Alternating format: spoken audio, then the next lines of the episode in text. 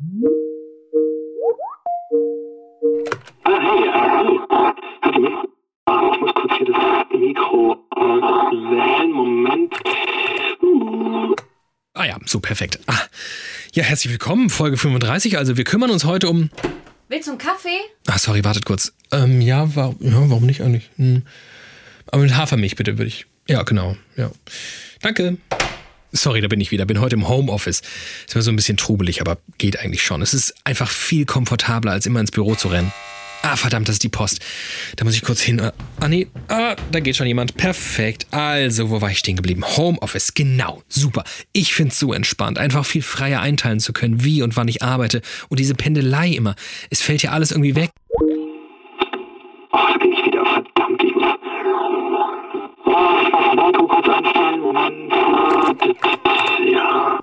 Ah ja, jetzt geht's. Ich habe immer so Internetprobleme zu Hause, keine Ahnung. Ich muss, glaube ich, mal einen Router neu starten. Also Homeoffice. Es geht mir komplett auf die Nerven inzwischen. Es ist doch wirklich der größtmögliche Horror. Am Anfang der Pandemie, da war ich noch so, hey, endlich, voll cool, dass die ganzen Unternehmen endlich raffen, was technisch doch schon längst möglich ist. Leute, die eh nur in Bildschirme glotzen, können es doch auch von überall tun. Mittlerweile kann ich es nicht mehr ab. Es ist halt nicht Home Sweet Home Office. Es ist Home und Office. Und entscheidend ist das und. Zwei vollkommen gegensätzliche Lebenswelten prallen da aufeinander. Das sieht erstmal aus wie so Work-Life-Balance, bedeutet aber doch meistens einfach nur doppeltes Leidenspotenzial und genau so ist es. Alles muss organisiert werden. Wir öffnen dem Arbeitsleben die Wohnungstür. Und wer Kinder hat, der sagt plötzlich so Chefsachen wie, ähm, jetzt nicht. Aus Work-Life-Balance wird Work-Life-Gleichzeitigkeit. Und wenn Life und Work zu Hause aufeinander klatschen, gewinnt Work. Haus hoch. Das Privatleben kann einpacken. Und ja, das mag jetzt sehr pauschal wirken. So sehr, dass meine Kollegin Agatha sofort intervenieren würde. Riesiger Homeoffice-Fan. Um 8.50 Uhr aufstehen, schnell zum Computer, den hochfahren, dann ist man schon mal im On, obwohl es noch nicht mal neun ist. Schnell sich ein Käffchen machen, Gesicht nass machen, gar nicht so richtig duschen und schon sitzt man am Laptop um 9 Uhr. Äh, ich liebe das Homeoffice, hallo? Aber jetzt kommt's. Ich glaube sogar, dass viele von euch das Homeoffice lieben gelernt haben, sich gar nicht mehr vorstellen können, immer ins Büro zu rennen. Ich glaube aber auch, dass wir uns alle über die Gefahren, die das Homeoffice mit sich bringt, kaum Gedanken machen. Diese Folge soll das ändern, uns völlig neu über das eigene Arbeiten nachdenken lassen. Ich glaube, das ist eine Gefahr des Arbeitens im Homeoffice und führt oder kann zu etwas führen, was wir Long Home It genannt haben. Also, dass das gar nicht direkt bemerkbar wird, sondern dass das so ist wie der Frosch, der im Topf langsam erhitzt wird und gar nicht mitbekommt, dass er weich gekocht wird. Und weil ich euch vor diesem Schicksal bewahren will, uns alle bewahren will, machen wir heute Schluss. Schluss mit dem Mythos Homeoffice oder wie es die Psychologin Birgit Langebartels ausdrückt, die ihr eben schon gehört habt. Es ist meines Erachtens eine Homeoffice-Lüge gewesen, indem wir geglaubt haben, dass eben da alles perfekt unterzubringen ist. Ich bin David Alf und das ist Studio Komplex. Wie ihr euch vorstellen könnt, äh, wird das hier aber kein Selbstläufer. Die Menschen lieben ihr Homeoffice und weil sie das tun, lieben auch immer mehr Arbeitgeber das Homeoffice. Und natürlich sägen wir hier argumentativ auch wieder am eigenen Ast der Privilegien. Egal wie angesagt Homeoffice sein oder noch werden mag, ein wesentlicher Teil der Berufswelt wird bis auf weiteres gar kein Homeoffice machen können. Herzlich willkommen zum sanitären Notdienst Homeoffice. Äh, Sie haben sich ja wegen dem Wasserrohrbruch gemeldet, ne? Ja. Dann zeige ich Ihnen jetzt mal per Webcam, wie Sie das selbst mit der Rohrzange lösen. Schauen Sie mal, so sieht eine Zange aus, ja?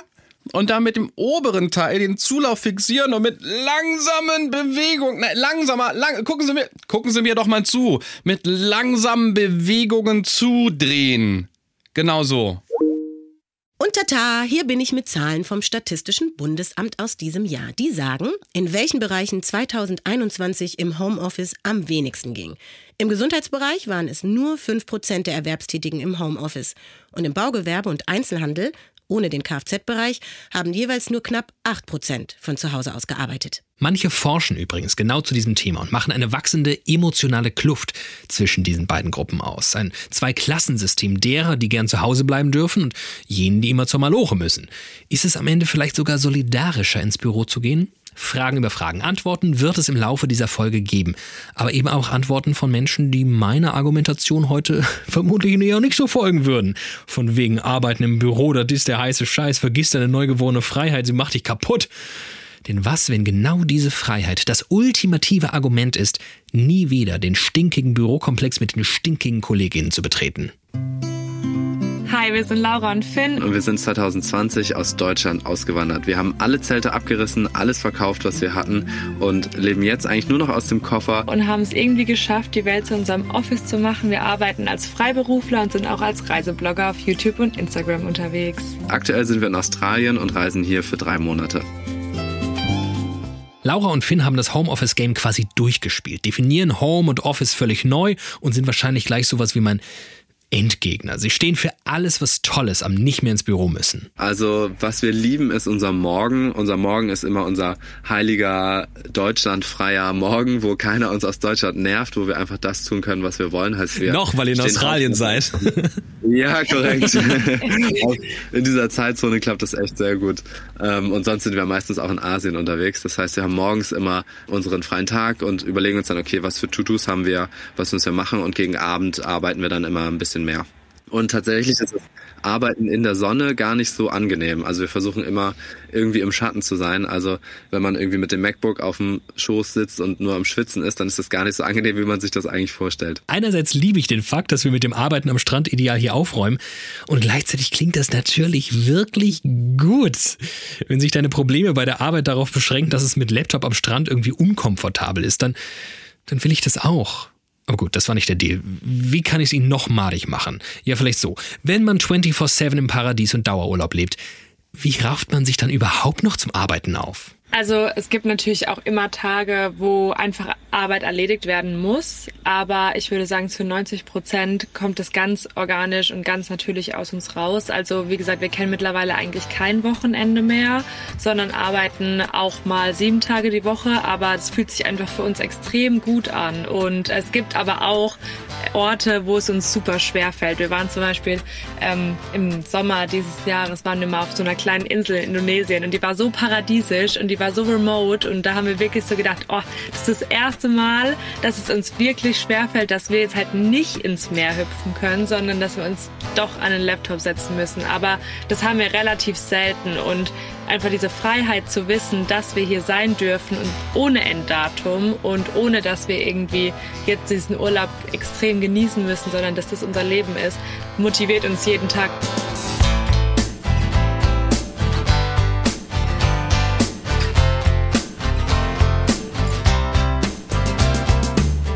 Ja gut, ähm, Laura und Finn leben den absoluten Traum, kriegen irgendwie alles super geil organisiert, arbeiten dann auch noch richtig gern, oft sieben Tage am Stück.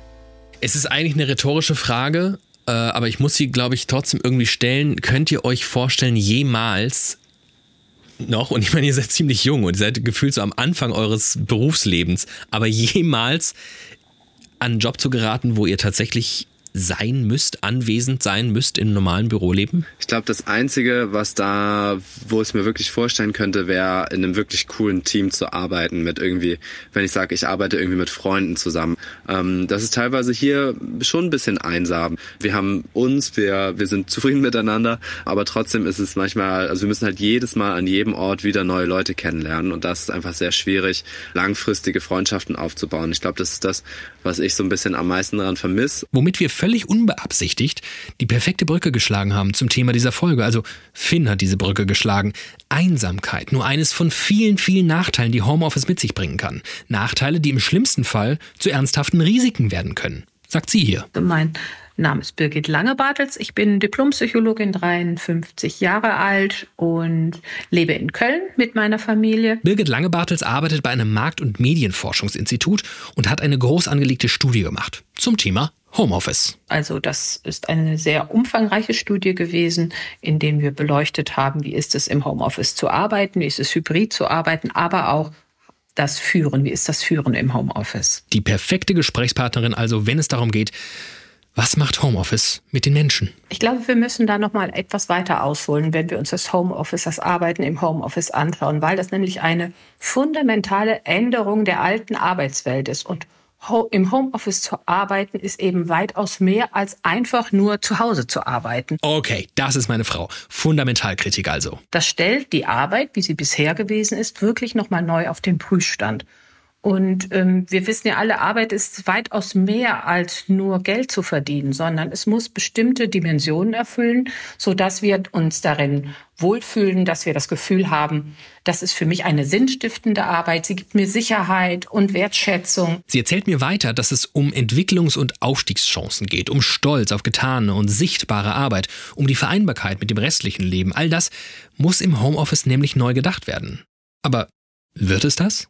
Oder nimmt man sich am Ende doch eher einfach den Laptop von der Arbeit mit, setzt sich zu Hause hin und arbeitet ganz normal einfach so weiter wie vorher? Das, was man nicht machen sollte, das ist im Grunde weitermachen wie bisher, weil es eben eine fundamentale Änderung ist und weil wir, und das ist wirklich eine sehr große seelische Arbeit, die wir da leisten müssen, und das wird oftmals unterschätzt. Wir müssen selber uns auf Betriebstemperatur bringen, wenn wir im Homeoffice arbeiten. All das, was uns sonst es erleichtert, dass wir in diese Arbeitsverfassung kommen, der Arbeitsweg, das Kleiden am Morgen, das aus dem Haus gehen, das Frieren kurz, bevor wir in die Bahn steigen, das Nervige im Stau stehen, die Kollegen, die nett sind oder aber auch die uns stören im Arbeitsfluss. All das gehört zu einer Arbeit dazu. Und die Arbeit ist eben weitaus mehr als nur zu Hause im stillen Kämmerchen mein Laptop und ich.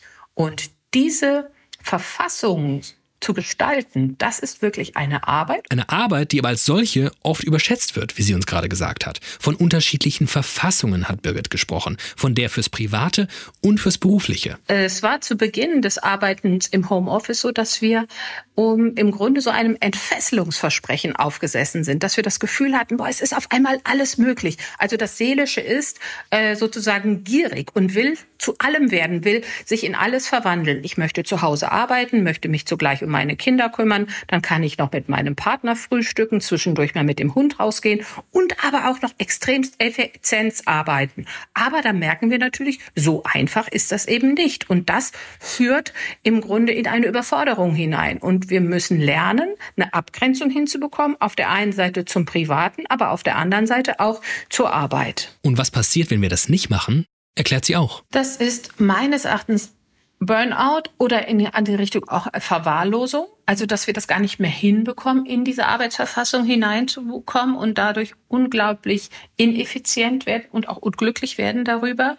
Eine Selbstkorrumpierung, dass wir das Gefühl haben, ähm, ich schlag mir da selber ein Schnippchen und kann mir selber da gar nicht mehr richtig trauen. Eine Vereinsamung ist eine große Gefahr.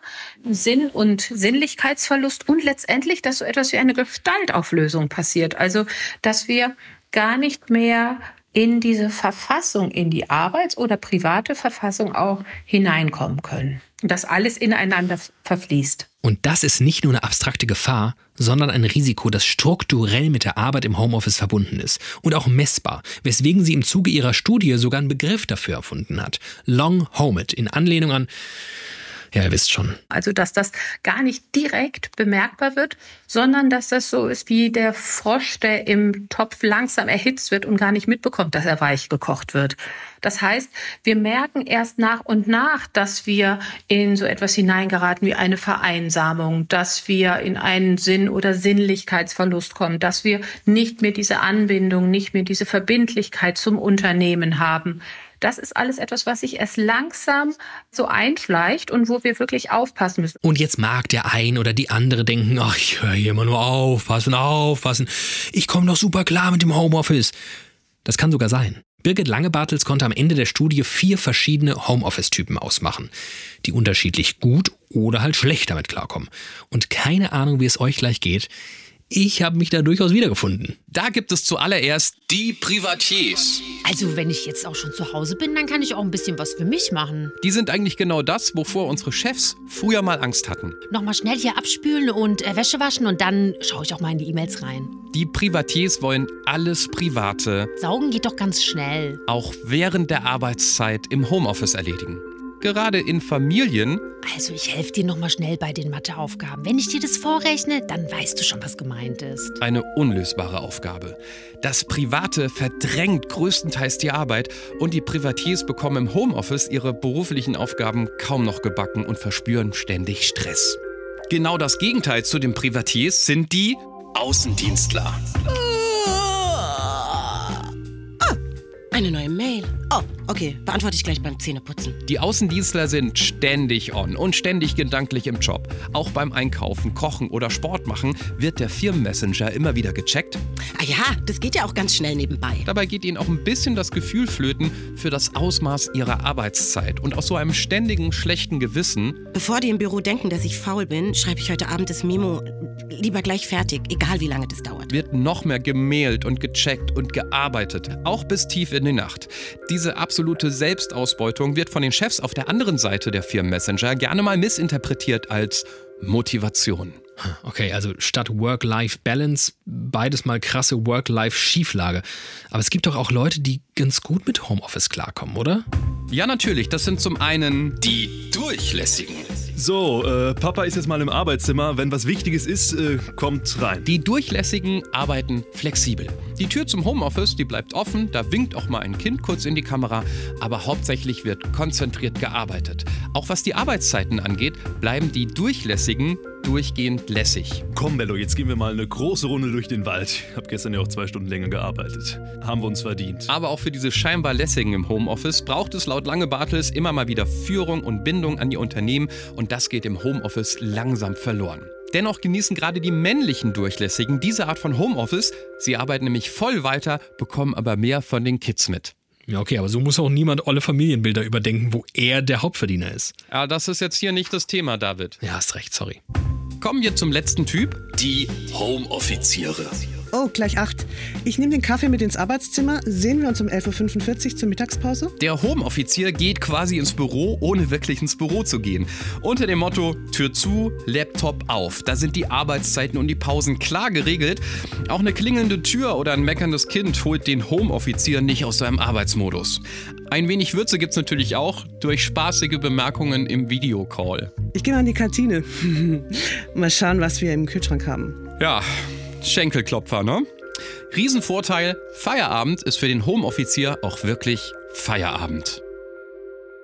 Es klingt ganz so, als wären die Durchlässigen und Homeoffiziere wie gemacht fürs Homeoffice. Stellt sich aber raus, wie die anderen zwei Typen auch, haben auch sie ihre ganz besonderen Bedürfnisse, die durch das Homeoffice nicht zwangsläufig befriedigt werden. Und wenn sie es nicht werden, zur Gefahr werden können. Für die Arbeitenden selbst, aber eben auch für ihre Firmen, die ja effiziente und bestenfalls glückliche Mitarbeitende haben wollen. Wahrscheinlich ist das der richtige Punkt, auch die Seite der Firmen mal zu beleuchten. Denn wenn Frau Langebartels feststellt, mit Homeoffice verändert sich die komplette Arbeitswelt, dann ja erst recht auch für die. Mein Name ist Christian Münch, ich bin einer der Vorstände der Agentur Planwerks.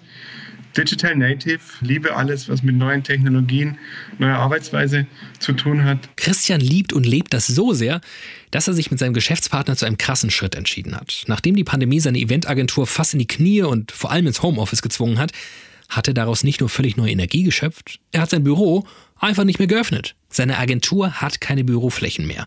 Wer jetzt aber denkt, ja okay, der nennt sich Digital Native, sagt, dass er neue Arbeitsweisen liebt, klar, dass der so einen Move macht.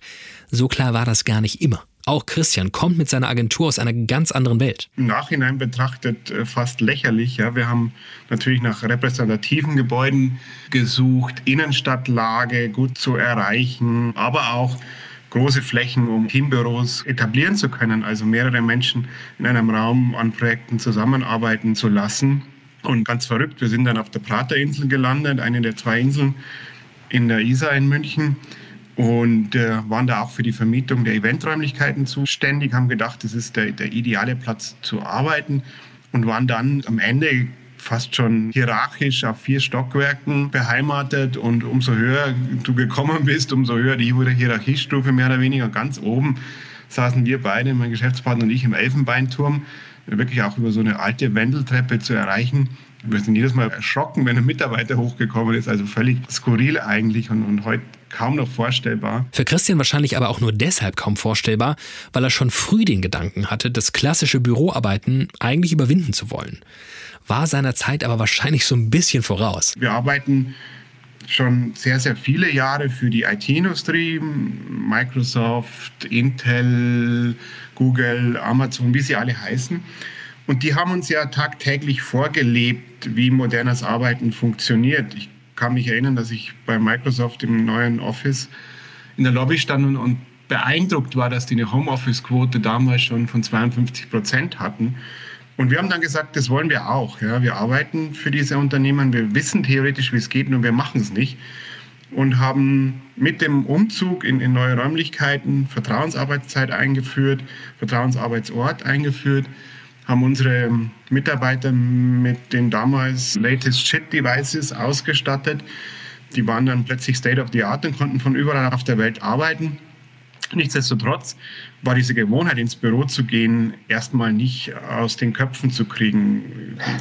Wir haben da weiter eine Homeoffice-Quote von 10 bis 20 Prozent maximal erreichen können, obwohl die Mitarbeiter sehr weit aus Rosenheim, Augsburg äh, anfahren mussten, ähm, war die Institution Büro ähm, einfach gelernt und, und akzeptiert. Ja. Das ist ja super spannend. Das heißt, ihr habt ihnen eigentlich völlig freie Wahl gelassen. Ihr habt sie ausgestattet. Sie hätten theoretisch auch nach Ibiza fliegen können und die nächsten Wochen von dort arbeiten können, sind aber von sich aus lieber ins Büro gefahren. Genauso. Ähm, ich habe dann sogar, wollte mal ein Exempel statuieren und habe ein paar Wochen aus Barcelona gearbeitet, um zu zeigen, es geht. Und habe auch immer wieder die Leute in, in die Homeoffices geschickt. Aber dieser Drang, ins Büro zu gehen, ging bis zur Pandemie eigentlich nicht weg. Also wir sind da nie über 20 Prozent Homeoffice-Quote hinausgekommen. Und wieder zeigt sich, am Ende sind wir einfach Gewohnheitstiere. Ne? Also viele vor der Pandemie wollten überhaupt nicht ins Homeoffice und jetzt wollen sie halt nicht mehr zurück. Genauer gesagt 20 Prozent der Befragten, wie die Langzeit-Homeoffice-Studie der Uni Konstanz ergab. Und 20 Prozent klingt viel, aber nicht so viel wie inzwischen bei Christian Münch von zu Hause aus gearbeitet wird. Alles begann für ihn Mitte März 2020, am Tag, an dem ein bundesweites Veranstaltungsverbot ausgerufen wurde. Wir standen mit dem Team im Haus der Kunst und haben für einen großen Event für Montag eigentlich aufgebaut. Der Aufbau wurde mittendrin einfach gestoppt und so wurde all unser Business gestoppt. In der Folgewoche wurde jeder Auftrag, den wir hatten, abgesagt und wir waren plötzlich auf Null. Aber hatten das Glück, dass unser Mietvertrag für 800 Quadratmeter Bürofläche am Ende des Jahres auslief, 2021. Und wir haben die Chance genutzt und sind dann schon äh, in einen Coworking Space gezogen, in einen relativ großen, der jetzt thematisch wenig mit uns zu tun hat, sondern einfach nur Bürofläche uns geboten hat am Großmarkt und haben da das, das Remote-Arbeiten gelernt sozusagen und haben auch festgestellt, weil wir haben jeden Monatsanfang eine Umfrage gemacht, wer denn ins Büro kommen will, dass die Euphorie Anfang des Monats immer recht groß ist. Das heißt recht groß, 30 Prozent vielleicht sagen, ich würde gerne wieder ins Büro kommen. Und wir haben dann entsprechend die Flächen bei dem Coworking Space angepasst. De facto sind dann 10 Prozent ins Büro gekommen, weil diese Comfort Zone im, im Homeoffice zu bleiben und zu sehen, es funktioniert auch, einfach dann immer wieder überwogen hat. Und dann hatten wir eben jetzt vor kurzem das Angebot, themennah in einen Coworking Space zu ziehen, zu Serviceplan ins House of Communication, wo auch eine inhaltliche Nähe zu den dort angesiedelten Firmen besteht und wo wir uns jetzt sehr, sehr wohlfühlen. So, das war's. Christian hat keine Gefangenen gemacht. Und zwar im übertragenen wie im eigentlichen Sinne. Niemand wird mehr in Büros gesperrt. Wer will, kann in einen Coworking Space kommen. Zack, fertig. Crazy. Und ich muss sofort an Birgit Langebartels denken, die Psychologin, die von der großen Herausforderung gesprochen hat, von einer fundamentalen Veränderung der Arbeitswelt. Die sieht sie nämlich auch fürs Führungspersonal. Wenn wir das nochmal in einen größeren Zusammenhang stellen, würde ich sagen, im Moment durch die Zeitenwende, durch die Krisenpermanenz sind alle Menschen irgendwie auch nochmal stärker verunsichert. Und dieses Arbeiten im Homeoffice, das hybride Arbeiten, das fordert uns sehr und wir brauchen diese Sicherheit auch noch mal etwas mehr von unseren, unseren Arbeitgebern. Und diese Sicherheit sollte auch von den Führungskräften geboten werden. Also es braucht hier Raum und Zeit, um über die Krisen und auch die, ihre Auswirkungen zu sprechen. Es braucht so etwas wie einen durchlässigen Arbeitsplan, den man für sich und das Team entwickelt. Es muss eine große Transparenz sein. Was muss wann wie geschafft, geschafft werden? Wer ist für was zuständig? Man muss ein größeres Selbstmanagement auch hinbekommen, Techniken hier erlernen, für das Private, aber auch für das Dienstliche, was gemanagt werden muss. Und es muss eine persönliche Nähe auf Distanz hergestellt werden. Ihr erinnert euch an die vier Homeoffice-Typen, ne, die Birgit Lange-Bartels ausgemacht hat. Nicht nur die fielen aus ihrer Studie raus, auch Erkenntnisse darüber, welche besonderen Bedürfnisse Unternehmen bei diesen jeweiligen Typen stillen müssen. Und welche Risiken sie bergen. Die Privatiers. Also, wenn ich jetzt auch schon zu Hause bin, dann kann ich auch ein bisschen was für mich machen. Brauchen logischerweise Struktur. Am besten wird ganz präzise vereinbart, welche Jobs genau bis zum Ende des Tages oder Ende der Woche oder von mir aus Ende des Projekts erledigt sein müssen. So können die Privatiers realistisch ihren Arbeitstag selbst planen und auch abschätzen, wie viel private Dinge da noch Platz haben. Nämlich weniger als bisher. Struktur ist natürlich auch ein Stichwort bei den Außendienstler. Eine neue Mail. Oh, okay. Beantworte ich gleich beim Zähneputzen. Aber eher was den Feierabend angeht. Chefs müssen das auch vorleben und klar machen, zu einer gewissen Uhrzeit ist auch einfach mal Schluss. Da sollten auch keine To-Dos am Abend per Mails noch verschickt werden. Genauso wichtig, Wertschätzung. Die Außendienstler arbeiten ja oft so viel, da sie Angst haben, nicht gesehen zu werden. Hier müssen kreative Wege gefunden werden, Wertschätzung auch im Digitalen zu zeigen. Die Durchlässigen. So, äh, Papa ist jetzt mal im Arbeitszimmer. Wenn was Wichtiges ist, äh, kommt rein. Brauchen keine Tipps zur Selbstorganisation, das kriegen die schon ganz gut hin. Aber bevor ihre Homeoffice-Liebe zur absoluten Entfremdung führt, braucht es regelmäßige Treffen, um einfach auch mal wieder zu socialisen. Die Homeoffiziere. Ich gehe mal in die Kantine. mal schauen, was wir im Kühlschrank haben. Braucht in seiner perfekten Struktur innerhalb des Homeoffices immer mal wieder einen kreativen Input, um auf neue Perspektiven zu kommen. Das kann eine Empfehlung sein für einen spannenden Artikel oder lustiger Smalltalk oder ein Hinweis zwischen Tür und Angel. Aber all das fehlt dem Homeoffizier eben zu Hause. Das klingt nach einer Menge Arbeit. Einer Menge Arbeit, die von Führungskräften und Unternehmen gefragt ist und ich mir gar nicht so sicher bin, ob das überhaupt so gelebt wird. Und auch Christian gibt zu, einfach so umzusteigen, das ist überhaupt nicht einfach. Erst recht nicht, wenn man kreativ zusammenarbeitet. Und zwar zusammen vor Ort. Vieles war wirklich physisch. Also wir haben uns in Räumen getroffen, um an Projekten zu arbeiten, um Zettel an die Wände zu kleben, um dem anderen in die Augen zu schauen und zu merken, die Idee kommt jetzt im Raum super an oder die resoniert gar nicht mit den anderen, um, um erste Konzepte bei anderen zu überprüfen. Das war alles immer physisch und dieser Meetingraum war der Ort, wo die Ideenfindung stattgefunden hat. Und wir mussten das Arbeiten, die Zusammenarbeit komplett neu lernen. Wie ist es, wenn ich eine Idee in den Raum stelle und alles schweigt und ich sehe keine Gesichter und weiß gar nicht, ist jetzt meine Idee gut angekommen? Haben Sie mich überhaupt gehört? Habe ich technische Probleme oder war es einfach nur Bullshit, den ich gerade erzählt habe? Und jetzt steht der Christian Münch, ich erinnere euch nochmal, ne, der ohnehin schon von sich sagt, New Work zu lieben. Und selbst der sagt, wie schwer das für ihn persönlich war. Definitiv. Also ich kann da bei meiner Person anfangen, der ich ein sehr strukturierter Mensch bin und gerne diese klassischen Bürozeiten geschätzt habe und dann am Abend meinen Sport noch gemacht habe, wenn Zeit dafür war oder ihn auch nicht gemacht habe, wenn die Arbeit sich in den Abend hineingezogen hat. Jetzt ist so eine Situation, wo ich sage, ähm, boah, ich habe eine Stunde Zeit, eine Stunde Luft, ich bringe schnell meine Sportklamotten und gehe eine Runde laufen. Ähm, hatte ich früher während des ganzen Laufes ein wahnsinnig schlechtes Gewissen. Es ist 10 Uhr oder 11 Uhr und ich drehe hier eine Joggingrunde, wenn das die anderen wissen oder wenn das der Kunde erfährt. Was macht das, ja?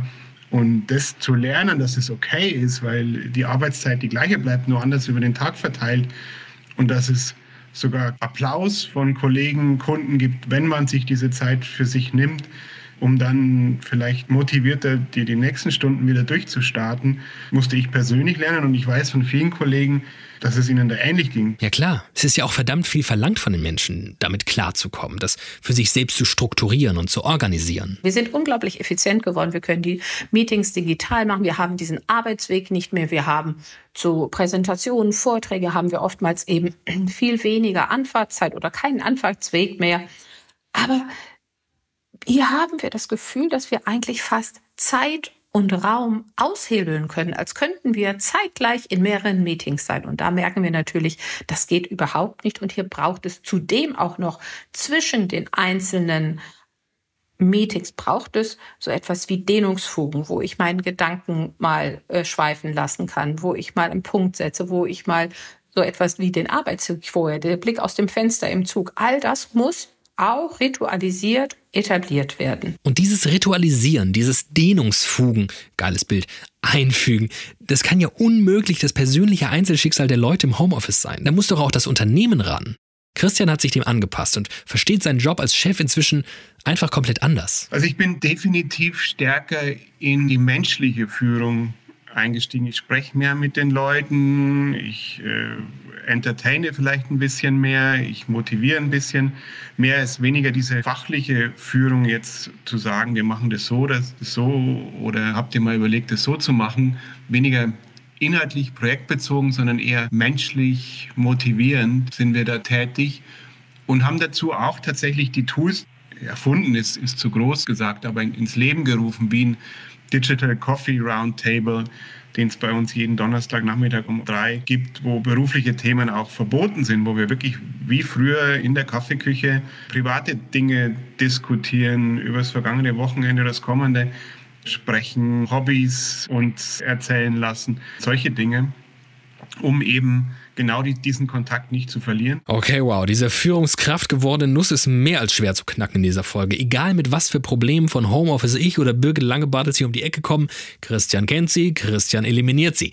Aber das muss ja kein Argument für gar nichts sein. Ja, da haben wir den einen Mann, der es schafft, näher auf Distanz herzustellen, wie Birgit vorhin gesagt hat. Vielleicht sind es auch zwei, die das verstehen. Drei, 948 vielleicht. Aber diese Mentalität, die herrscht doch nicht überall. Gibt auch Christian zu. Nee, in unserer Branche sind wir leider die Ausnahme. Ich sage bewusst leider, weil ich äh, immer wieder auch Agenturen zu uns einlade, Wettbewerber zu uns einlade, um ihnen zu zeigen, wie es auch gehen kann. Ich kann mich erinnern, dass eine Geschäftsführerin von einem sehr großen Wettbewerber mal in der Pandemie oder fast schon am Ende der Pandemie zu mir gekommen ist und, und gesagt hat, hey Christian, ihr arbeitet doch da so bei euch so mit Laptops und so, wie geht denn das? Kannst du mir da mal ein bisschen was dazu erzählen? Dann habe ich mir gedacht, okay, wenn wir da anfangen, dann wird es echt hart. Ja. Dann ist der Weg sehr, sehr steinig, der da noch vor dir liegt. Ja. Warum finde ich die Geschichte von Christian so bezeichnend? Und warum zahlt sie, wie ich finde, total darauf ein, Homeoffice kritisch zu sehen? weil auch solche Arbeitgeber in der Pandemie ihre Mitarbeitenden aus den Büros befördert haben, aber eben mutmaßlich ohne den notwendigen Support und sich die Leute irgendwie gewöhnt und arrangiert haben.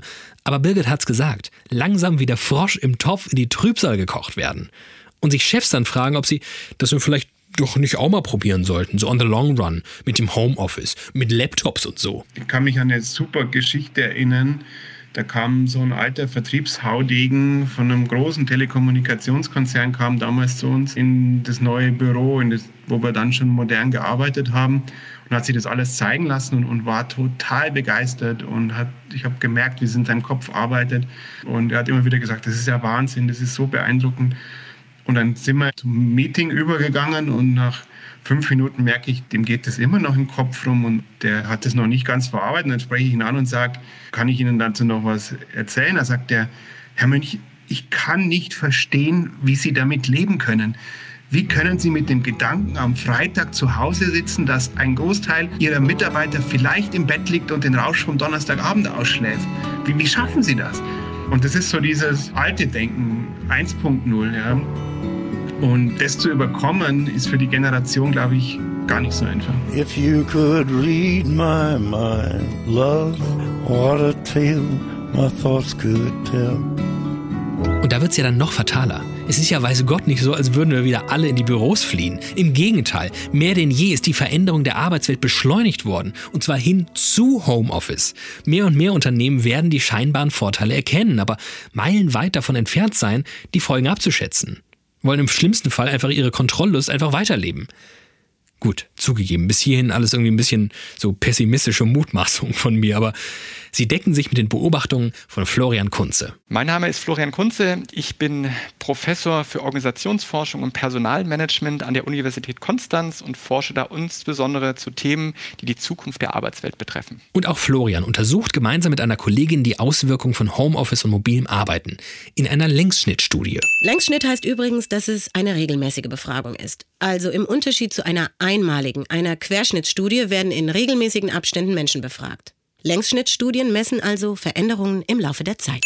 Ja, also wir sehen ja ähm, vor Corona oder am Beginn war das ja was relativ Neues. Also wenn wir jetzt die, den die Arbeitsmodelle in Deutschland angucken und vor Corona gucken, wer hat denn überhaupt mal mobil gearbeitet oder von zu Hause gearbeitet, dann war das eine absolute Minderheit. Da sehen wir so Zahlen, 13 Prozent haben das ab und zu zumindest gemacht, permanent haben das wirklich im minimalen Prozentbereich äh, Beschäftigte gemacht. Und jetzt haben wir bei Corona gesehen, dass es schon einige gibt, die das können. Also wir sehen dann so bis zu 40 Prozent der Tätigkeiten sind eigentlich auch so mobil ausführbar. Und in der Hochzeit der Corona-Pandemie haben wir ja gesehen, dass das auch ziemlich stark genutzt wurde und auch von den Firmen dann ermöglicht wurde. Und äh, das hat natürlich schon was gemacht mit der Arbeitswelt in Deutschland dass das jetzt plötzlich eine reale Option ist, die eben auch von den Beschäftigten eingefordert wird. Und von Arbeitgebern eingelöst werden muss, die sich aber oft gar nicht im Klaren darüber sind, was das eigentlich bedeutet. Für sich, die Mitarbeitenden, aber auch das Unternehmen. Haben wir auch gerade durch die Organisation und Führungskräfte natürlich sehr stark diese Präsenzkultur gehabt. Das heißt, Präsenz auch in diesen Bürotätigkeiten wurde mit Leistung gleichgesetzt. Nur wer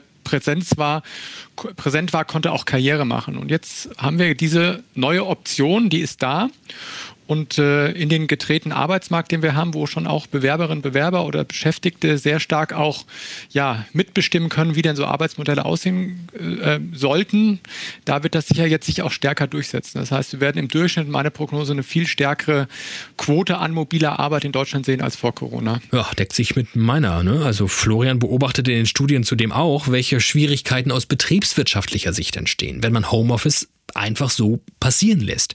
Denn nicht überall läuft es so rund wie bei Christian Münch. Es gibt da eine sehr gute Studie auch von äh, Microsoft aus den USA, die über ihre ganzen Beschäftigten, mehr als 60.000, das ganz eng auch mit Daten über Kommunikation, die die haben, über mobilen Arbeit jetzt in der Pandemie verfolgt haben. Und was man da schon sieht, dass diese Beziehungen wenn man so soziale Netzwerkanalysen über die Kommunikation in so einer Organisation drüber legt, dass die schon leiden, wenn man permanent jetzt nur remote oder von zu Hause arbeitet. Und das ist etwas, was dann auch letztendlich, wenn man wieder aus der Organisationsperspektive ähm, guckt, ja auch dann äh, Implikationen hat aus einer betriebswirtschaftlichen Perspektive oder auch, wenn man längerfristig über den Bestand und auch den Erfolg einer Organisation nachdenkt, die vielleicht ja auch Netzwerke braucht, um innovativ zu sein und eben auch Netzwerke nicht nur im direkten Arbeitsbereich, im direkten Team, wo man auch über äh, digital gut zusammenbleibt, aber auch eben über Team- oder Abteilungsgrenzen hinweg. Und da gerade in größeren Organisationen Verbindungen zu behalten oder auch noch auszubauen, zu ermöglichen, auch informelle Kontakte, die ganz, ganz wichtig sind, auch für Innovation.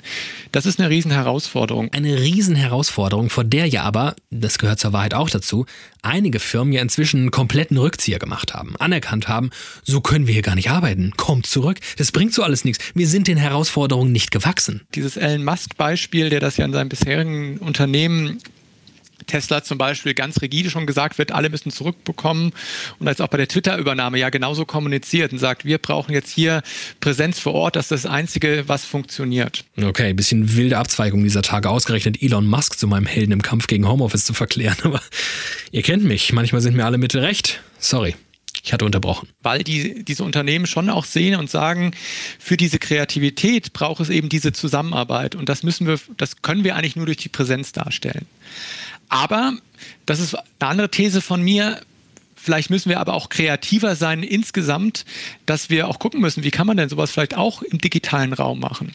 Wie kann man da sich vielleicht auch Austauschmöglichkeiten entwickeln und da eben versuchen, das, was wir jetzt immer noch im Face-to-Face -face brauchen, diese Beziehungen aufzubauen, da auch ins Digitale zu übertragen. So, und genau hier wird es doch wirklich schwierig. Denn was wir ja bislang völlig außer Acht gelassen haben, in vielen Bereichen, Firmen, Branchen ist Homeoffice ja nur zum Teil umsetzbar. In vielen Firmen gibt es jene, die gut von zu Hause oder wie Finn und Laura von sonst wo arbeiten können und andere, die anwesend sein müssen. Und dann wird es für Firmen richtig kompliziert.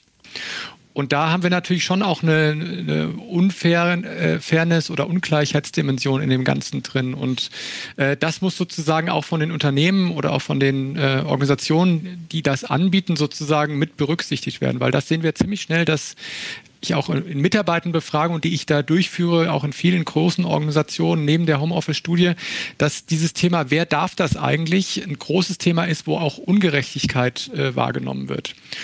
Und da könnte man jetzt sagen, im Umkehrschluss, um da jetzt wieder Fairness herzustellen, äh, schränken wir das für alle wieder ein. Das machen durchaus auch einige Organisationen, auch welche, mit denen ich schon zusammengearbeitet habe, die sagen, okay, es gibt jetzt hier Produktionstätigkeiten, da ist das ja gar nicht möglich. Jetzt dürfen wir nicht den privilegierten Beschäftigten, die eh schon die besseren Jobs haben, auch noch dieses Privileg dazugeben. Aber nichtsdestotrotz, meine, meine These ist, das wird sich weiter stark durchsetzen bei den Jobs, wo es möglich ist. Aber die anderen muss man eben auch sowohl gesellschaftlich, die anderen Gruppen, die das nicht können, sowohl gesellschaftlich als auch in den Unternehmen mit in die Kommunikation und auch mit in die Rahmenbedingungen reinnehmen, äh, die man da gestaltet. Okay, mehr denn je bleibe ich dabei. Homeoffice ist unter den Gesichtspunkten zu diesem Zeitpunkt schlicht keine sinnvolle Alternative zum Büro. Ich will Christian Münch wirklich überhaupt nicht seine Erfahrung absprechen. Im Gegenteil, richtig gut, dass das in manchen Bereichen schon läuft.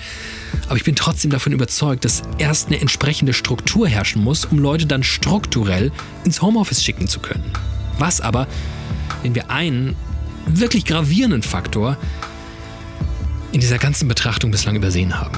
Weil auch er strukturell, also eigentlich fast immer, übersehen wird. Das Klima.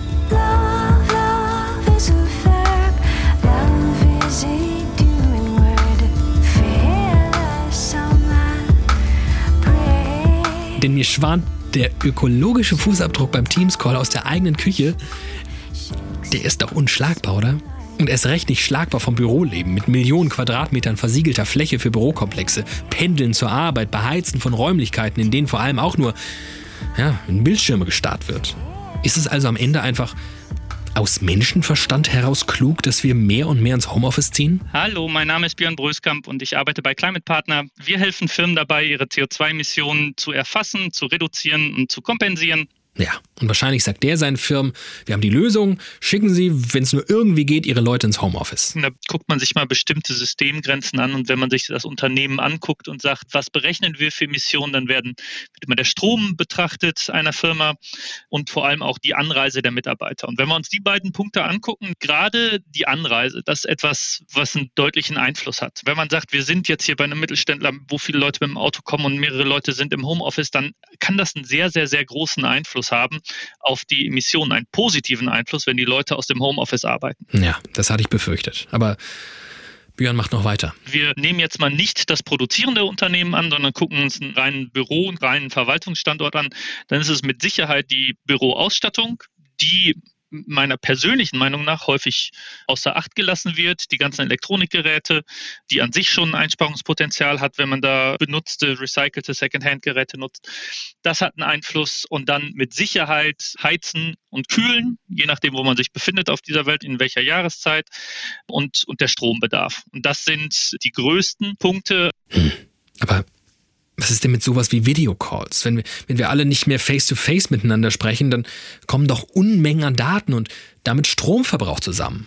Ich persönlich finde, dass das zu viel Aufmerksamkeit bekommt, weil es gibt sehr unterschiedliche Studien, die zitiert werden, die sich in Zahlen sehr, sehr, sehr ändern. Bekannte Studien werden nachgebessert, dann sind die Zahlen doch wesentlich geringer der Einfluss durch die Dinge, die wir tun, vor allem durch den Verkehr, durch unsere Lebensmittel, ist wesentlich höher als durch die Internettelefonie.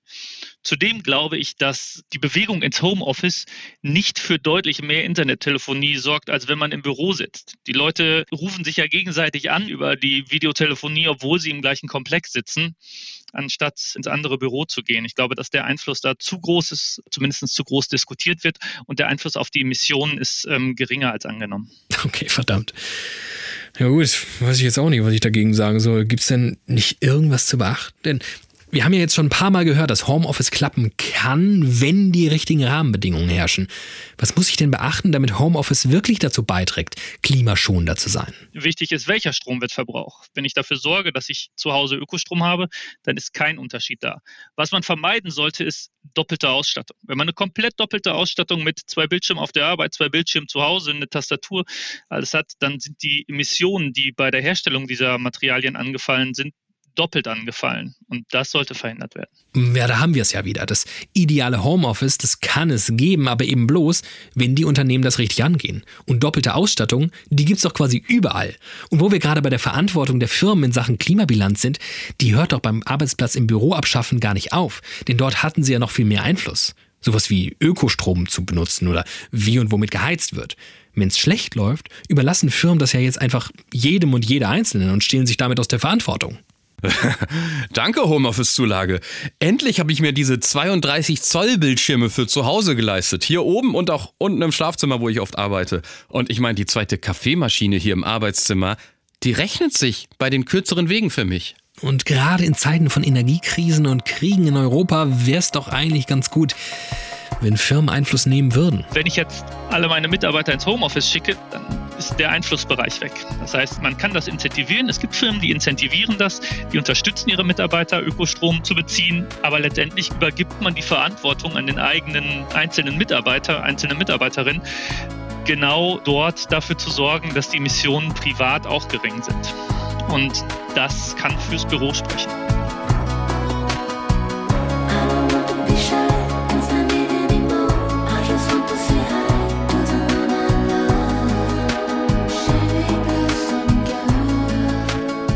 Okay, es läuft in dieser Folge alles auf dieselbe Feststellung hinaus. Homeoffice ist im Kommen, Menschen können, wenn es gut läuft, besser als je zuvor Arbeitsleben und Leben miteinander verbinden, dadurch das Leben besser nutzen, das Arbeitsleben besser schätzen. Alles aber nur, wenn die Bedingungen stimmen. Aber eine Sache, die bleibt für mich immer noch ungeklärt. Wie gehen wir damit um, dass auch bis auf weiteres ein erheblicher Teil der Menschen diese ganze Diskussion überhaupt nicht führt? Weil sie gar nicht ins Homeoffice gehen können. Jedenfalls glaube ich, dass wir noch einigermaßen weit davon entfernt sind, dass der Klempner mir meinen Wasserhahn via Metaverse einbaut. Florian Kunze hat die Gefahr des Zweiklassensystems vorhin ja schon mal aufgebracht. Das ist aber ja völlig ungeklärt, also für mich jedenfalls. Denn was ist mit denen, die weiter in Präsenz arbeiten müssen, die zunehmend benachteiligt werden, weil die ganzen Vorteile ausbleiben, die dadurch Nachteile haben, am Ende wie alle Nachteile haben, weil die Jobs niemand mehr machen will? Das sehen wir doch jetzt schon wir haben ja einen begrenzten Arbeitsmarkt an Arbeitskräften und der wird immer enger. So, und aus dem Pool können wir sozusagen Leute ausbilden und auch Leute rekrutieren für Tätigkeiten. Und wenn wir jetzt über vergleichbare Tätigkeiten nachdenken, zum Beispiel Sachbearbeitungstätigkeiten, wo man vielleicht auch nicht den riesigsten Ausbildungsstand hat, da hat man jetzt aber das Privileg und kann Leute gewinnen, dass man sagt, ihr dürft flexibel arbeiten, ihr dürft eure Zeit frei einteilen, ihr dürft von zu Hause arbeiten. Wenn wir eine vergleichbare Tätigkeit haben, äh, zum Beispiel eine Pflegetätigkeit, wo man jeden Tag in Präsenz da sein muss, muss man, wie man jetzt ja sieht, da sind Arbeitskräfte massiv knapp, muss man da auch drüber nachdenken, wie kann man diesen Job auch attraktiv gestalten, vergleichsweise attraktiv gestalten, dass da noch Auszubildende anfangen, dass Leute den auch weitermachen, vielleicht auch als Quereinsteiger da reingehen. Und da muss es da wahrscheinlich wahrscheinlich gute Bezahlung geben, das ist sicher das eine Thema, aber es muss auch attraktive Arbeitszeitmodelle geben, wo man vielleicht nicht so, selbst wenn man da Schicht arbeitet, weniger arbeitet, dass es dann vielleicht auch da Vier-Tage-Wochen gibt, dass es da auch Privilegien gibt. Und das wäre sozusagen ein positiver Trend, wenn der sich so ergeben würde, dass es eben da auch Ausstrahlungseffekte gibt in andere Bereiche, in einem knappen Arbeitsmarkt. Ja, wäre positiv, wenn der Trend sich so ergeben würde. Aber das ist doch unfassbar schwer, oder? Dafür hat doch noch niemand einen echten Plan. Und bis der nicht da ist, für alle, kann Homeoffice bestehende Ungleichheiten auf dem Arbeitsmarkt verstärken. Erinnert ihr euch noch an Birgit Langebartels am Anfang, was sie gesagt hat? Wir müssen da noch mal etwas weiter ausholen, wenn wir uns das Homeoffice, das Arbeiten im Homeoffice anschauen, weil das nämlich eine fundamentale Änderung der alten Arbeitswelt ist. Und Jesus, wir haben weit ausgeholt in dieser Folge. Über die individuellen Folgen und Risiken gesprochen, über die Herausforderungen, vor denen Führungskräfte jetzt stehen, was Unternehmen alles bedenken müssen, was eigentlich das Klima zu all dem sagt. Und was soll ich sagen, die knallharte Abrechnung mit dem Homeoffice die ist diese Folge nicht geworden. Vielleicht sogar das Gegenteil, so eine kleine Ode an sehr viele Vorteile, die das Homeoffice haben kann, wenn die Voraussetzungen stimmen. Und was ich mit am spannendsten fand, wir haben im Kleinen begonnen, damit, was alles so richtig nervt am Homeoffice und sind bei näherer Betrachtung da gelandet, wo es strukturell und für uns alle richtigen Schaden anrichten kann. These also vielleicht nicht komplett durchgehalten, Formatversprechen von Studiokomplex allemal. Mit Spiel und Spaß zur Gesellschaftskritik. Sehr schön. Vielen Dank fürs Zuhören, ihr Lieben. Ähm, sollen wir uns mal mit einem Thema von euch auseinandersetzen? Dann ähm, schreibt uns gern bei Twitter oder Instagram, wahlweise auch per Mail an studiokomplex.hr.de. Danke Hessischer Rundfunk dafür, dass es uns gibt. Danke liebes Team, dass es euch gibt. In dieser Woche waren das Hadija Rona Oelker, Johannes Sassenroth, Sebastian Klein und Agatha Pietschik. Das Episodenbild kommt von Alicia Zimmermann und der gute Sound von Tim Grube und Robin Müller. Ich bin David Alf. Tschüss.